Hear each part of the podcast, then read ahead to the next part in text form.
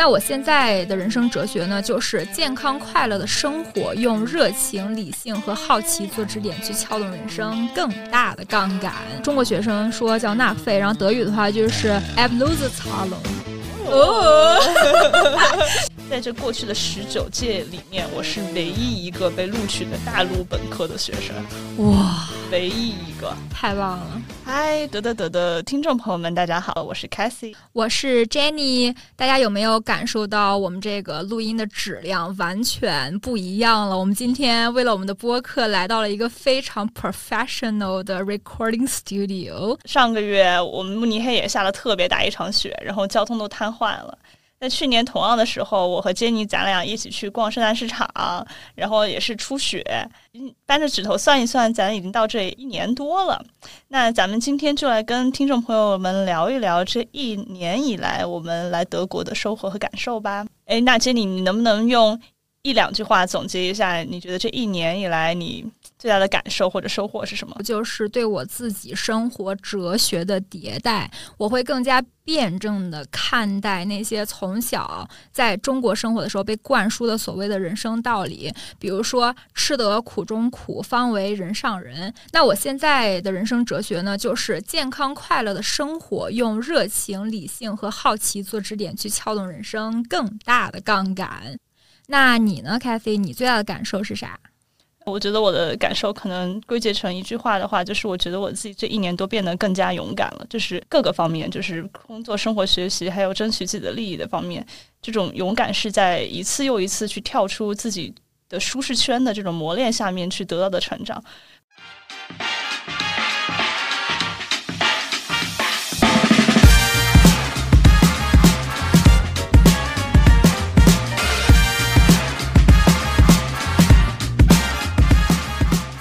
大家都知道慕尼黑租房传说中的地狱难度。呃，我自己租房子还比较顺利的，而且我现在这个房子就是从开学就一直住到现在，我觉得还不错。呃，那 Jenny，你在这边的体验是怎么样？租房的？我觉得我还是比较折腾的。嗯，我是在国内微信群里先找了一个，就是随便找了一个，然后我当时是跟另外一个中国女生合住在一间房间里。我们除了这个合租的一间房间，还其还是个 V G，然后另外还有。三个还有两个室友，相当于就是我们四个人住在一个房间里，然后我跟另外一个女生再去 share 一个房间，所以就一开始前几个月的时候，我觉得我居住环境还是相对来说比较艰难的吧。虽然我跟我同住那个朋友，我们就是相处的挺开心的，但是大家 schedule 什么的都不一样，有时候你想在屋里给家长打电话啥都是不太方便的。然后我就呃很很 lucky。呃，我有一个学长，他是要去美国做实习。啊，no no no，他去美国做 research assistant，然后他正好那个房间就要空出来了，所以我相当于就是嗯接了他的房，短租了五个月，然后之后他是一个类似于私人学生公寓那种，每个月呢他都会有新的空房空出来，然后我就是提前签了合同。就是在跟他的那个短租合同结束之后，又签了一个我现在住的这个长期合同。合同，我觉得我这个居住条件转变还是挺大。我是从一个 VG 里面的合租房，然后变成现在是单人的 studio。我觉得大家可以，如果找房困难的话，可以先占坑，然后后后改善。你可以先在群里随便找一个，然后来了之后呢，你可以在 VG Zoot 或者是 Emo Scout Twenty Four 上面再继续找。对。然后你来这边租房的话，你有没有什么 culture shock？就是德国人房东和中国人房东有什么不同？有有有，其实一个 shock，就是这边的有的房子就是里面什么都没有，空的。对，就是你在中国租房吧，人家都是什么拎包入住，对啊，啥都有。或者保不齐你自己添置一点小家电、小家具，你就可以进去住了。德国就是空的，就是一个房子，什么都没有的，灯都没有，灯都没有，对，自己买，啥都得自己买。这真的是有点 shock，因为我之前是看过一个房子，然后那个那个二房东他说他还正在装修，但是那个就是进门的那个走廊那里是没有灯。我说这个为什么灯呢？他说哎还没有装上。我说 天哪，好家伙！对，然后我觉得另外一个比较有特色的就是。嗯，在德国有时候你租房要要花那个中国学生说叫纳费，然后德语的话就是 a b l u z e z a l o n 哦，就是前一个租客如果给你把这个家具置办齐的话呢，你入住，你要是用人家这个，你必须得付钱，然后买。对我还有另外一个 shock，就是德国人可以把他的厨房搬来搬去。因为德国这边装修厨房很贵，比如说电磁炉呀，还有冰箱啊，然后各种各样灯啊、抽油烟机啊都很贵，所以德国人搬家的时候，他是可以把厨房都搬走，就是清空。太神奇了，对，有点像玩乐高哈，把这一块拆走，拆走了，然后我们再转到我下一个家里去。我觉得这边能找到比较好的房源的话，基本上还是靠内部的朋友的推荐 （referral）。对我也有这个体会，我觉得 connection，呃，不管是干嘛，我觉得都蛮重要的。在找房这方面也是。我听到一个例子，就是我有一个朋友，他在就是 TOM 主校区，就是 Maxwellstadt，就是市中心的中心的位置，租了一个 studio，三十多平，但他一个月只花七百五。然后对我问他，我说你怎么租到的？他说他之前公司工作的一个同事，就是出这个房。我他就租到这个房，七百五，studio 是德国人吗？中国人，中国人太 lucky，但他同事是德国人还是中国人不知道，因为因为他德语特好呀，这太 lucky 了，这不敢想，不敢想，真的不敢想。我就老跟他说，我说你什么时候搬走，把这个房子？他搬吗？他他说不搬，怎么可能搬？这么好的房子，什么时候搬？什么时候搬走？让我让我来接一下这个房。Fine，你要需要室友的话，咱们也可以。合租，然后另外一个感觉就是，就是你在中国找房的时候，会在群里加很多朋友嘛。然后我其实我跟 Cathy 就是在群里加着认识的，嗯，对。然后你跟你原来室友也是这样认识的，所以就是大家可以前期在群里多加加，不能光水群，万一遇到一线牵，万一遇到合适的人了呢？这是在租房还是在交友？都都可以，都可以。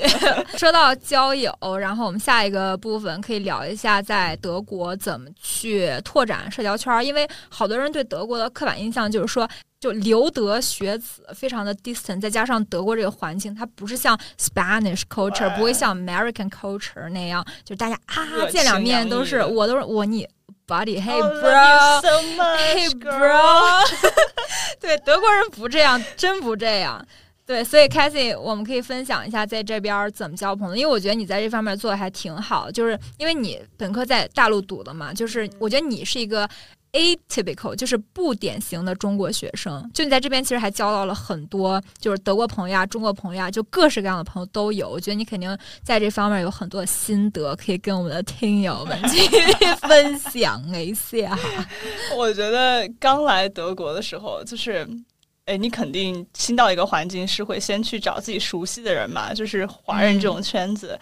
哎，我自己的体验就是。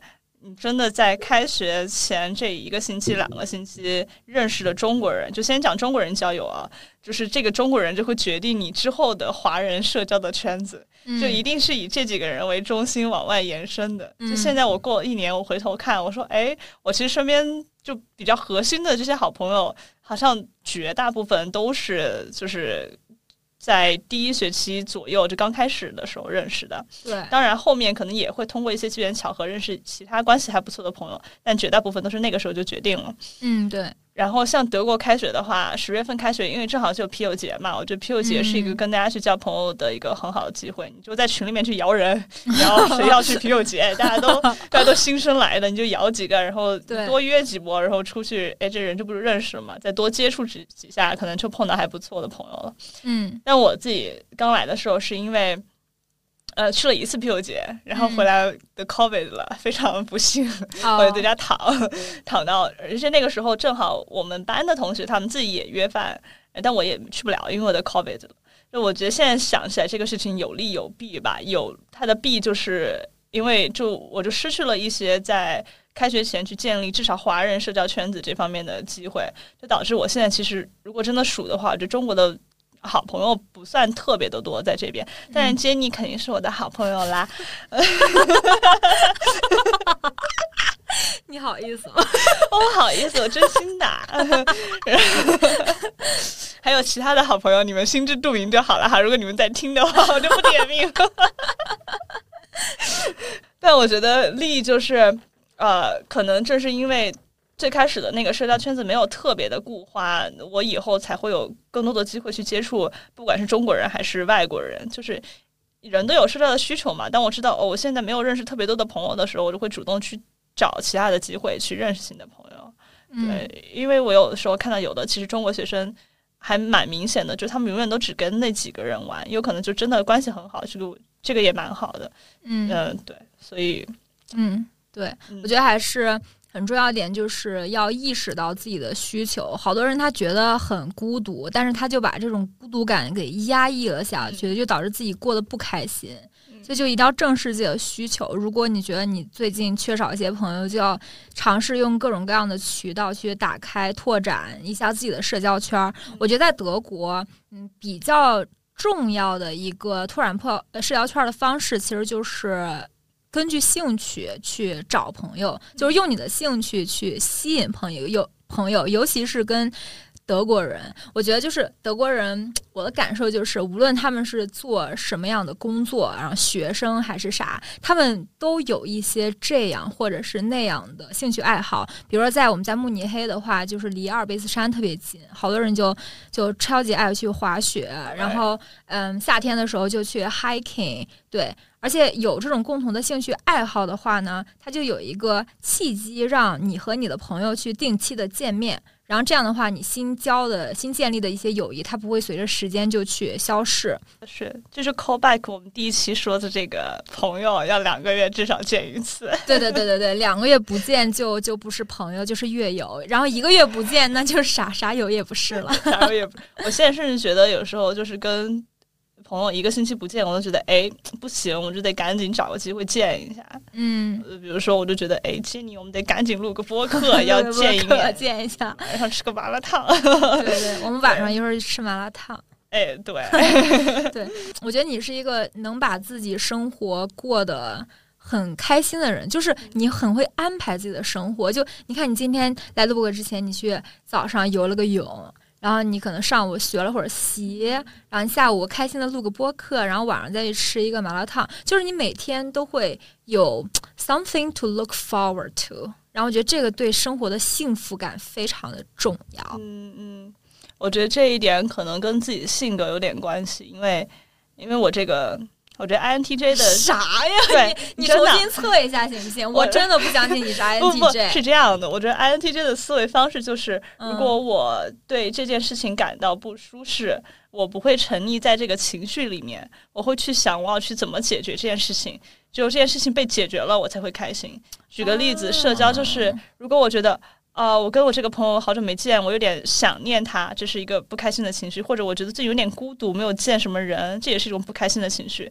我就会想我要怎么去解决它，那我会有 Plan A B C D，我就要去做。哦，对，学到了，学到了，学到了。因为我我不知道是不是你，就是我们相处了很久之后，你对我一个隐性的影响。我觉得我现在也是。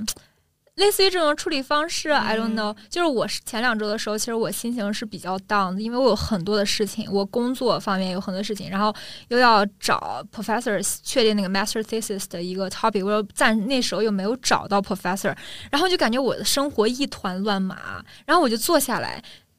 整了一个 mind map，就是思维导图，就是我把我的生活分成哪几大块儿，然后我现在需要做的事情有哪一些，然后我就开始逐步去解决。因为我已经感受到我自己负面的情绪已经向我袭来了，所以我不想让自己陷入到那种负面的循环里面，所以我就就把它抽丝剥茧，然后用用自己的理性，然后。分析出来现在当下的问题和困难是什么，然后我就去解决，然后我就开始疯狂去联系各种教授，最后我 finally 找到了一个，对对对，可以可以呃 supervise 我那个 master thesis 的教授，然后然后这马上圣诞节了嘛，然后我有好多我要给好多人买礼物，这件事情也是对我来说非常 stress 的一个事情，我就开始写我要跟谁买啥，然后要在哪儿买，我写完之后就赶紧买，买完了之后我那个就。划掉了，然后我的心情就更好了一些。对对，就一定要对自己有觉察跟觉知。哎，这个真的是，就是要了解自己，然后 take initiative 去对处理这些问题。对我那天听播客，我听呃纵横四海那个播客，他说，其实好多时候幸福和快乐，它不是一种自然而然产生的情绪，是需要你自己花心思努力，然后才能去获得的一种体验。嗯嗯嗯哼，我之前就最后在这个说一句，就是我之前上一个 soft skill seminar，印象很深刻的一句话就是。呃，是一个关于沟通的 seminar，然后那个讲师他就说，他说，嗯，去去跟人沟通的时候，有时候会去发泄情绪，或者怎么样的，但是你要记住，就是你永远是最后要为你自己幸福负责的那个人，嗯，就是你要去想，OK，这个行为它会不会让我快乐？对，我觉得这个能够适用到其他地方，就是要为自己的幸福负责。嗯嗯。嗯。就说了，刚刚说了跟呃中国人交朋友，然后大家可能文化比较相近，然后交通呃那个沟通也比较方便吧。但是跟德国人接触其实还是有一点不同的，因为会有一些 culture shock 什么的。呃，比如说我刚到刚到德国的时候，我会有一点害怕跟一群这种纯德国人出去玩，因为他们如果一旦开始说德语，因为我德语不好，我也没有什么花心思去学。目前就是如果他们一旦开始说德语的话，我就被 exclude 出去了，我都不知道在哪里插这句话，让他们诶 switch back 成英语。嗯，对，就有时候就会蛮尴尬。Hi, I'm here. I don't speak German. Can you please speak English, please? 对，就是就是，哎呀，这种 I 人就有时候不好意思说这种话。该，而且而且就是有这种压力的话，你就会觉得 OK，这些德国人都是因为你在这里你不说德语，他们才会要说英语的。嗯，然后我当时刚来德国的时候，我就会有这种压力，我就觉得在一个 group 里面，我不能让这个话给掉在地上，因为掉在地上了之后。哎，就就尴尬了嘛，他们就不知道说什么了。但是，一旦有这种压力之后，我觉得反而有时候会适得其反。嗯，就有个例子，就是，呃，当时我们班的大部分人都一起去一个 cabin weekend，我们就在一个山上的一小屋里面待两天。第一天大家都喝了特别多酒，睡得也很晚，白天又去 hiking，所以精力其实不是特别好。晚上大家就说一起做饭，然后做完饭就在那里吃。然后背景的信息就是，我是当时去这个活动的唯一一个不说德语的人。嗯，对，其他的不说德语的人都没有来，因为我们班国际生有，但也不算特别多。嗯，呃，我们当时晚上吃饭的时候就分成两桌，一桌就纯德国人，一桌就是其他德国人和我。这桌纯德国人就聊得特别开心。我那天其实又蛮累的，因为喝了很多酒，然后又去爬山，我又起特早。嗯。就精力不是很好，我就就就想不出什么有趣的话题跟他们聊，就脑子就是处理没那么快。然后我就觉得，哎呀，真的越聊越尴尬。就是你想让这个局面不尴尬的时候，但又没有那个脑力的时候，就是更尴尬。然后我就呃，我觉得那天特体验感特别不好，我就赶紧吃完，我就赶紧上楼了。嗯，呃，对。然后我现在想起来，我就觉得是。嗯，你在这种不同的文化环境里面，第一个我觉得像 Jenny 刚刚说，你就是你觉得他们都在说德语的时候，你得说一下，哎，I'm here，I don't speak German，please。然后，然后其实如果都是朋友的话，大家而且或者碍于表面上这种 politeness，他们也会就是换成说英语。嗯，然后还有一个，我觉得就是自己心里的这种压力吧，就没有必要觉得大家都是为了你。换成说英语，你就要把这种 ice breaking 的这个压力全部揽到自己身上，啊，就有有的聊就聊，没有的就不聊嘛。然后尴尬这个事情就是吧，就是越想不尴尬，有时候反而是越尴尬。但是但是人为什么会怕尴尬呢？Jenny，你从心理学角度讲一讲。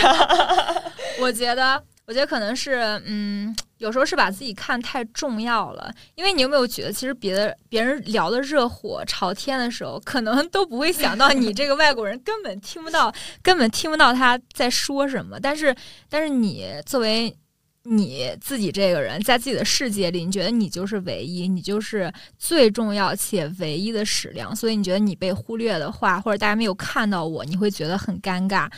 然后我觉得从心理学角度上分析呢，就是就真实自我不能够 match 理想自我，因为你自己对自己的理想自我的认知是，是我需要去符合这个社会规范的。然后你觉得这个社会规范其实就是你能够融入到这个聊天，但现实的你是你真的没有什么可说的，所以呢，这种差距，这种失望感就会产生一些尴尬。怎么能够缓解这种尴尬感呢？我觉得就是在一块儿做事儿的时候，这种尴尬感可能就会哎相应减少，因为你一块儿哎有个事情做的话，你就不用一直跟他一对一的这样交流。然后我觉得 Kathy 你在这个方面其实做的是非常好的，就是你会用各种各样的课外生活去充实自己的自己的这个时间表。那你分享一下呗，咋做的，咋做到的，让我学一学。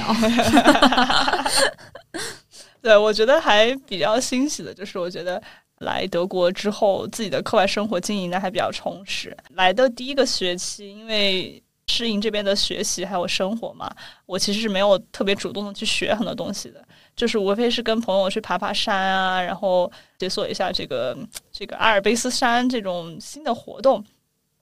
然后第二个学期呢，是因为夏天，然后我就去学了很多东西。我觉得现在回想起来，为什么会想去学这些东西？一个是我本来就是一个比较 curious 的人，我很喜欢去。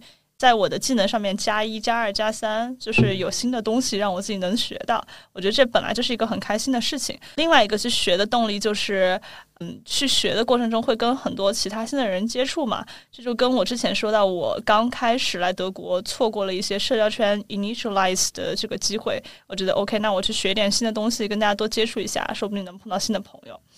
所以我在第二个学期的时候，我就去学了学了 Tango，又去学了游泳，去学了 Boulder，然后这个学期又在学滑冰。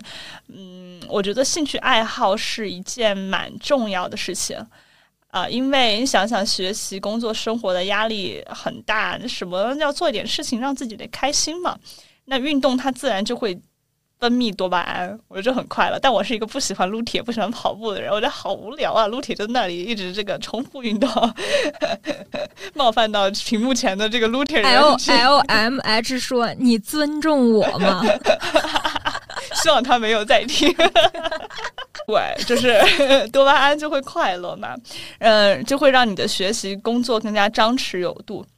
另一个就是刚刚说到，我觉得兴趣爱好是一个很好的社交方式。你可以跟朋友约朋友一起出来玩儿，不一定说你一定要把这件事情做得非常的好。你可以约朋友说：“哎，我们一起来学，或者我们一起去尝试，或者甚至你的朋友在这上面特别厉害，你让他也教教你。比如说我学游泳，我在德国，就是我的德国朋友说。”他说：“How can I say this in a polite way? You are the first person I know who can't swim。”然后他就来教我游泳。然后对我前前后后在德国有五个人，五个人还是六个人来教我游泳。 Am I one of them？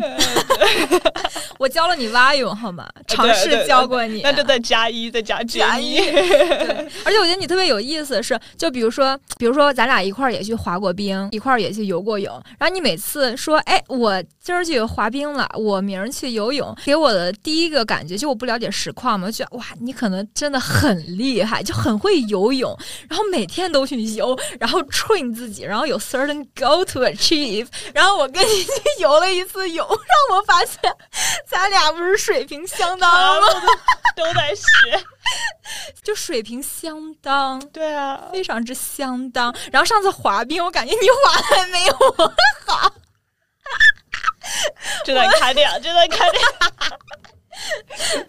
发，当你跟我说你在 CHS 报了滑冰课的时候，我觉得就是，哎，你的水平是不是有点像，对吧？那个安陵容在《甄嬛传》里服用鸡西丸苦练冰上起舞 那样的 level？But in fact，你你真的没有我滑的好。In fact，我就去上了两节课。Fine，不不，但我上周我觉得上周进步超大，我已经可以那个。非常 beautifully 的滑了嗯，可以，没事儿。这这这这告诉我们什么呢？人重要的就是有自信，并且得多练习。对，对。但是我觉得游泳和那个滑冰这事儿，这俩我真的是学的还蛮慢的。嗯。然后上一期学 Tango，我就觉得，反正我觉得从小我自己跳舞好像就比较有天赋。这个就学的特别快，然后就也很有成就感，就会很快乐。对对，我我跟你说一个 关于跳舞这件事情，我觉得我小时候好像兴许也许可能会对舞蹈也有天赋的。我记得特别清楚，就是我小学三年级的时候，我们有那种少年宫，你知道吗？就会选小朋友去表演，去每一个班上去挑。因为我小时候非常的胖。然后我就坐在那里，我就我就举手，就是我恨不得把举手把手都举到天上去，希望老师能看见我。但他就是哎哎，挑了一群人从我就是目光从我身上扫过，然后看到我举手也不叫我。然后从那时候开始，就是我就就没有被选上去文化宫去表演去进行训练。当时就看到那些。你知道吗？就是练，我不知道他们练什么舞，就需要穿那种舞蹈鞋。舞蹈鞋的话，你还得去一个就比较 specific 的 store 去给他鞋上钉钉，就是钉个板子。踢踏舞有可能是踢踏舞，就会响，然后钉那个板子。我当时多么的希望我妈能 带我，有这个有这个需求带我去钉板子，但是但是就是没有被选上。从小就没有跳过舞。我小时候就是六年六岁的时候，我妈说：“哎，要不然给他报一个兴趣班嘛。”然后我爸就是一个非常武断的人，他就说：“报什么兴趣班？”孩子的童年快乐最重要，然后我就在那个大院儿里天天给人家玩那个，you know，就是跳跳石子儿、跳绳、跳石子儿，然后就那种游戏，啥也没学。那好饭不怕晚嘛，我觉得现在也可以学。你看我滑冰滑成那样，我还学。对，我觉得，我觉得这点真的是就是 需要向你学习。我最近比较喜欢的一个运动就是 boulder，就是爬墙。因为上次跟一个朋友去爬墙。就是他，我觉得他是有自己一套训练系统的。他就带我去，哎，先给自己的手指开一下光，先 stretch 一下。他有 certain routine，然后去我们去爬，就发现自己一开始第一次去的时候就是二都爬不了，现在能爬一些三，但是。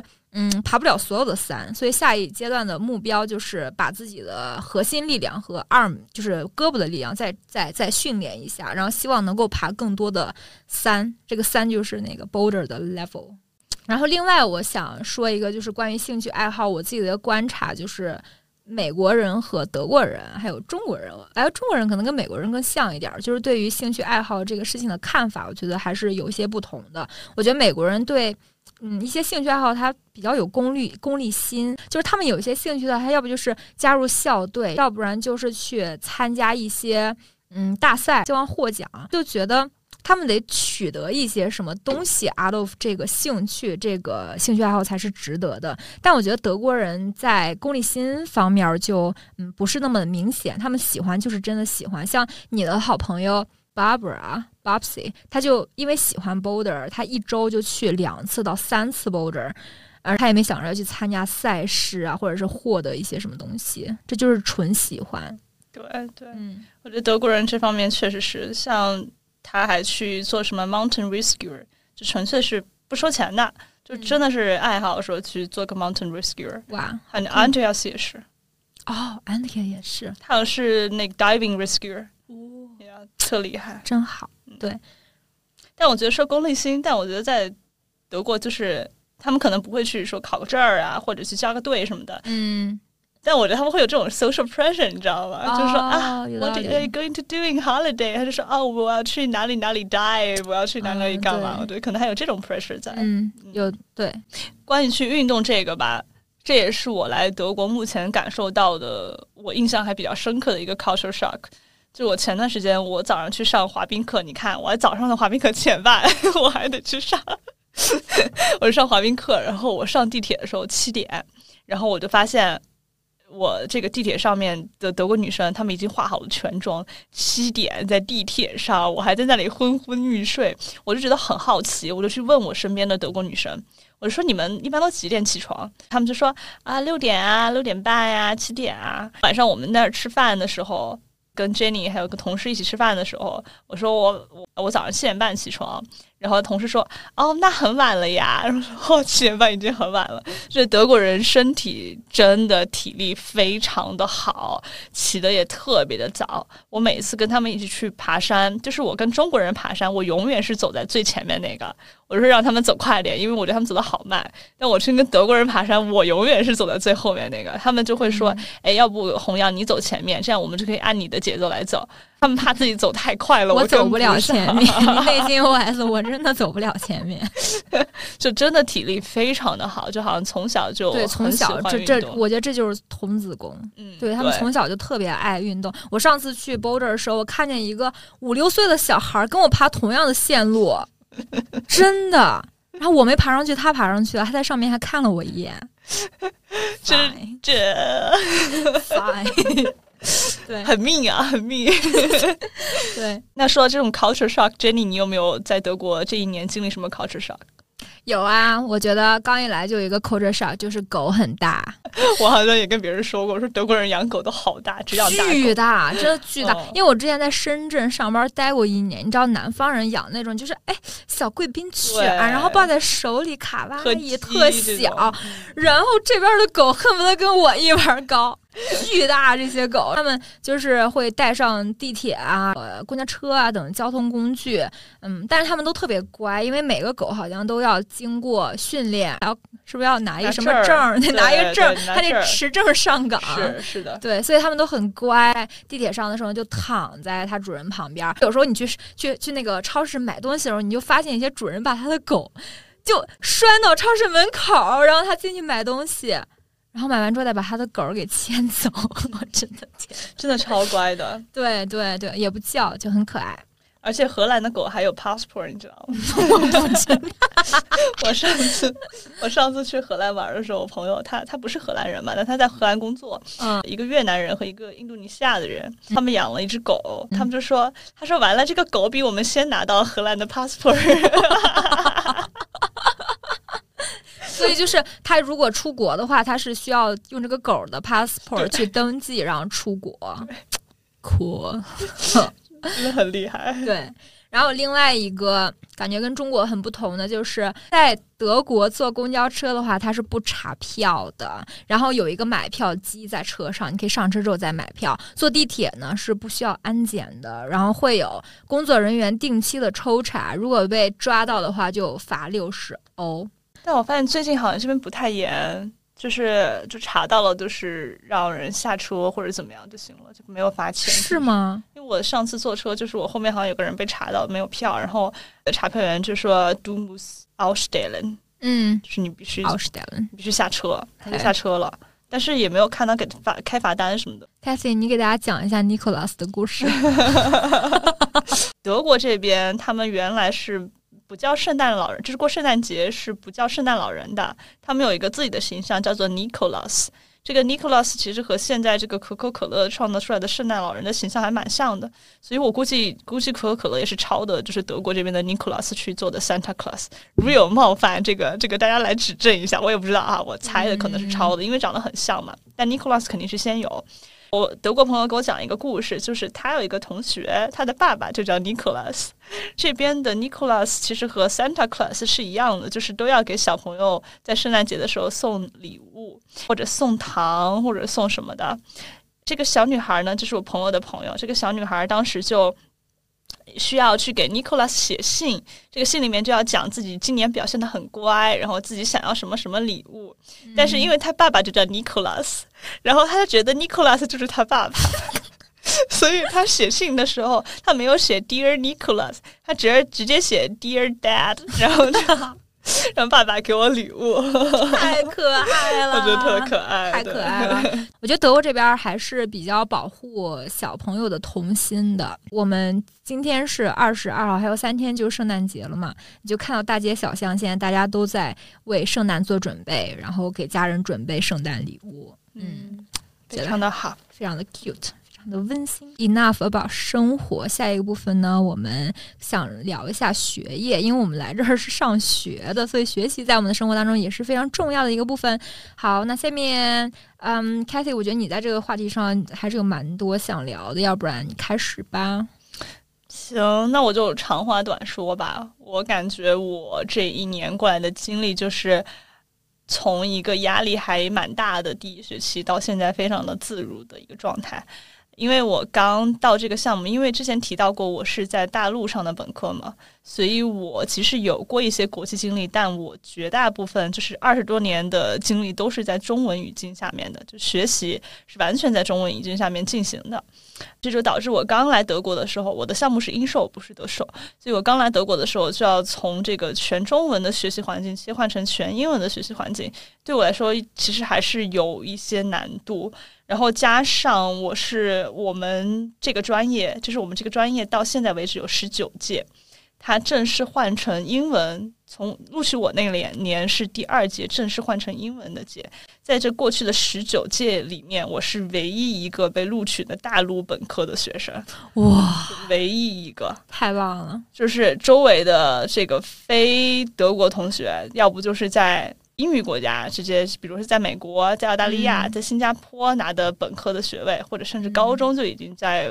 外面读书了，呃，要不然就是德国同学这种英语好的不得了，这雅思八八点五都是基本操作的这种。所以我刚开始去的时候，就是人会观察周围的环境嘛。那我发现我自己 follow 有一点难的时候，我再去看别人，哎，别人非常的游刃有余，这个时候就有点压力。而且周围的同学都非常优秀，不光说语言好、成绩好，呃，就是经历也是非常让人赞叹的。比如说有自己的初创公司啊，在非常顶级的公司工作过啊，做了一些非常有趣的事情啊，比如说去人家去喜马拉雅爬山，在亚洲待三四个月，做一些很有趣的事儿。哎，这刚开始到这个环境的时候，我觉得压力蛮大，因为看到了很多很优秀的人，自己 follow 不是很好，然后考的第一门课，因为非常 intensive。那门课有三个模块的内容，有一个模块很难，叫做 stochastic process。学过的朋友应该都知道很难，就是随机过程，全是数学哦，特难。呃，然后我们这个课不光是内容难，然后对人的精力消耗也蛮大的，就是他要从早上九点上到下午五点，这样连续上三个星期，然后在第四个星期就考试。每一天吗？每一天，我的天，特别恐怖。嗯，然后我就这是考了我迄今为止考的最差的一门试，到现在都没有一门课破了这个记录。嗯啊，就考的特别差，所以那个时候就还有一点，你知道，有一点 self doubt，有点怀疑自己，说，哎，怎么突然是不是适应这个环境有问题了？嗯，但你刚刚有说到 INTJ 解决问题的方式就是行动嘛，就是要去解决这些问题，然后就采取了一些措施去。想了想原因是什么，比如说一个是全英文的学习环境有时候 follow 不上，那就好好去学英文嘛，把一些该学的东西都学好，打打基础。另外一个是觉得，哎，学习习惯没有那么好，预习复习做的不是特别到位。还有一个就是有时候我觉得作为一个亚洲学生，可能一个通病就是不太好意思问老师问题。我觉得有时候没理解到一个比较简单的点的时候，你就不太好意思举手问，因为怕觉得问题太简单了。但是其实看身边同学，其实。不管问题多难，多或者是多 super working，多 high level，他们都会问。我觉得这三点是我自己反思出来可以提高的地方。经过这些反思之后，还有一个就是选自己比较感兴趣的课。嗯，后来就越学越得心应手了，而且，嗯，也是心态的一个调整吧。觉得第一门课考差了无所谓，就是一个成绩而已。就是后面只是六个学分而已，我一共要修一百二十个学分，这区区六学分。也算不了什么，嗯啊对，然后所以后面到第二学期，现在第三学期，我觉得学这些课都还挺游刃有余的，精力管理的很到位，然后成绩最后都还很不错。比如说上一个学期，我绝大部分的课都是一出头的，我觉得还挺满意的。就是解释一下，你解释一下，别人觉得一出头是不好的成绩。呃，就是德国的这个评分标准就是一点零是最好的，然后四点零是及格，然后五是 fail，五是 fail，所以就是分越低越好。你觉得就是切换到英文授课这个环境，你好多东西有时候是不能理解。然后你说一个你的解决方式就是好好学英语，但英语它又不是一天，它不是一个短期能对内能够提高的。那对于你那门门课和你这个项目，你都做了啥呢？嗯，我觉得首先是我英语的底子还是不错，对，不能够理解的原因在于一些专业上面的词，比如说 stochastics。Process 里面就很多是数学的词儿，嗯，呃，你说我的英语，我说平常你看看什么科技类的文章、商业类的文章或者这方面 domain 的交流，我觉得都没问题。但是你跳到数学里面来说，什么 martingale 这是什么东西？这是啥？然后我都哎，就这个词儿我就不知道，我不理解它。嗯，呃，对，所以这就是一，我觉得最主要的是看这门课的。具体 domain 上面的那些词儿吧，就是不理解，你你要把它查了，你得知道是啥才行。那最后一个 part，我们来聊一下跟实习工作有关的话题吧。上一个 episode 我们已经呃跟大家聊了不少了，这一期我们就来简单的说一下这一年以来对于工作的一些体会。我觉得我还是有比较多想说的，嗯，因为我这个项目的话，我觉得我自己的主要精力其实还是放在这一份实习上，然后也通过这一份实习，我学到了非常非常非常多的东西。从我的这个两个小老板身上，我学到了很多良好的工作习惯。我不知道是不是 culture shock，but something。That is really worth to share. Is that 我觉得德国人真的是一个计划狂魔。有一次我看到我的领导小 A，他把他的会议已经预定到明年的年底，就是明年年底他要跟某一个人去开这个会，去吃这个饭。他都要提前预定上。我觉得我们中国人吃饭的话，不就是说，哎，哎，你今天在办公室吗？咱们哎，要不要中午一块儿吃个饭？但德国人的话，我们来预定一下我们明年年底的这个时间，从十二点到一点，你有没有空？我们一起去吃午饭。另外一个，我想就是说，嗯，就大部分人对于德国职场可能会觉得它很躺平，但是其实我在。工作的场合，我是经历了一些我的一个小领导的 implicit aggression，就是这种隐性的一些恶意。其实就回到我们刚才说的那个问题，就是你一群德国人当中，他们只说德语，而你听不懂的时候，他们还继续说说德语。就会感觉非常的 exclude。我有两个 manager，我们且叫他小 A 跟小 B。我工作的这个时间段呢，是被两个人按理来说要平均分配的，但是因为小 B 的工作业绩非常的优秀，就导致小 A 的内心有一点点不平衡，就感觉哎，为什么我的大部分时间都投入给小 B 做事情了，然后小 A 他的活儿我都没有。就是更多的时间去做，所以呢，他就心里有一些不满，然后他就对我有一些 implicit aggression。就是那一天吃中午饭的时候，他就是一直 initiate the conversation in German。就是完全可以用英语去讨论的事情，他就一直在那儿说德语。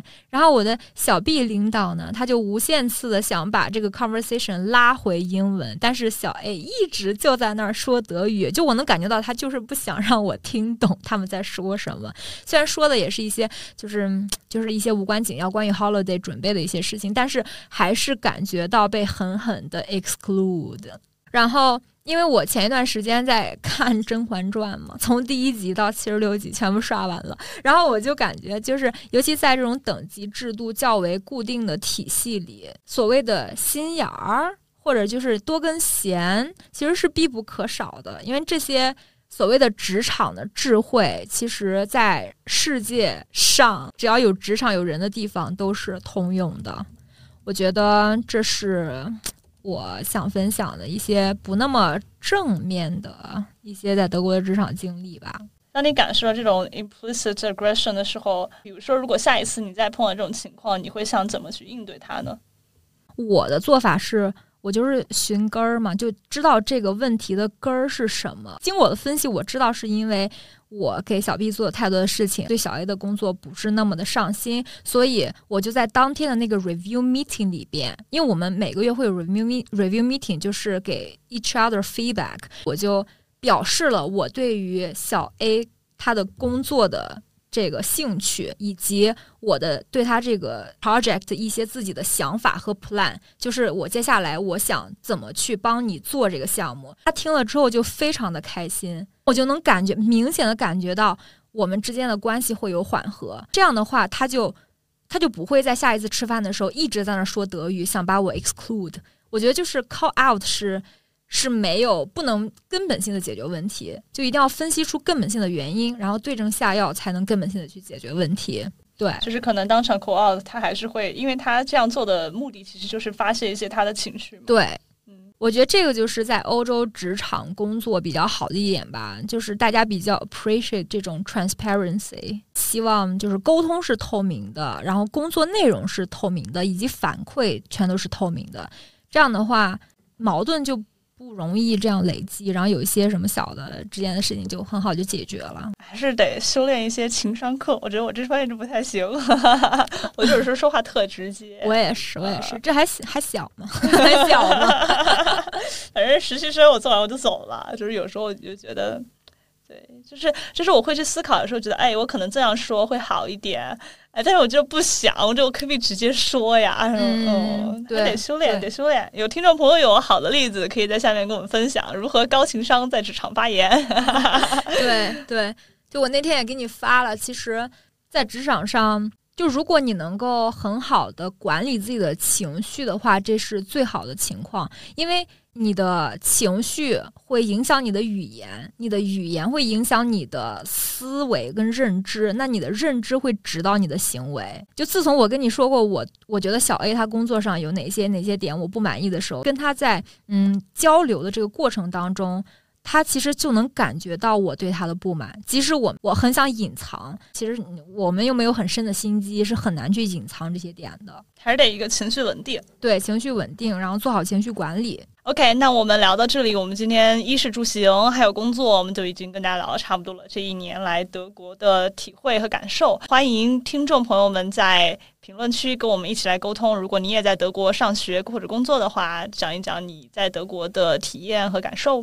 然后我和 Jenny 有我们自己小红书的平台，我叫一只羊，Jenny 叫做张詹妮，啊，可以搜索我们两个，然后并且关注我们两个，因为我们关于播客的内容都会在上面同步。行，就这样吧，拜拜，拜拜。